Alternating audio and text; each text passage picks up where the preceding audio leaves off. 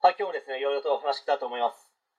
え今回はですね、新潟高校と新潟南高校の方向性は違いますよという話に関して、まあ、ちょっと話したいと思います。まあ、結論から先に話しますと、新潟高校は大学進学コース、新潟南高校は大学、短大、専門学校などを視野に入れたバランス型コースかと思います。まず新潟高校、健高は大学進学が規定ルートといいますか、まあ、新潟県内で一番の進学校なわけですから特に理数科なんて偏差値の高い大学を目指すよね行くんだよねとは表立ってはさすがに言われないでしょうけど、まあ、本人たちもですね多少の圧は感じているでしょうし、まあ、本人たちもできるだけ偏差値が高いできれば南海大学に合格したい、まあ、そうすることで親を喜ばせたい母校新潟高校にもできるだけ貢献したいというまっすぐな気持ちの現役県高生 OBOG の人もいるでしょうしいたのではないでしょうか。今の現職の県知事も新潟高校出身ですしいろんな思いや感情思惑が入り混じった中で県高という存在はある気がしますやっぱり新潟高校に求められているものって大学進学率なのかなという印象は受けます。新潟県の教育に関わる行政の上の人たちは新潟高校に多様性とかそんなものは求めていなくて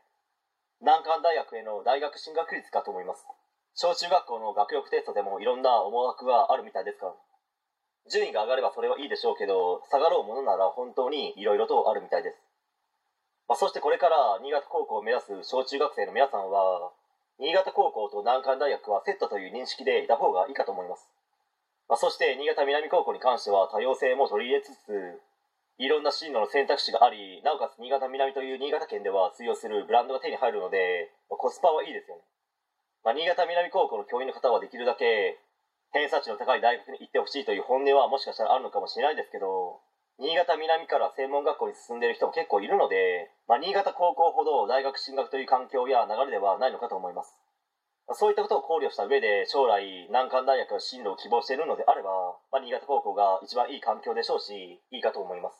けど将来大学じゃなくて専門学校に行っていろいろと学びたいなどの理由があるのであればまあ、仮に新潟高校に合格できるぐらいの学力あったとしてもですねあえて新潟南に舵を取るという選択あっても別にいいのではないでしょうか、その他にもですね長岡高専や通信制高校に行き他の人とは違った進路を取るという形もありますので、ま、それはしっかりと親と話し合った上で了承を得られているのであればそういう方向性も全然ありなのではないでしょうかという話で終わりたいと思います。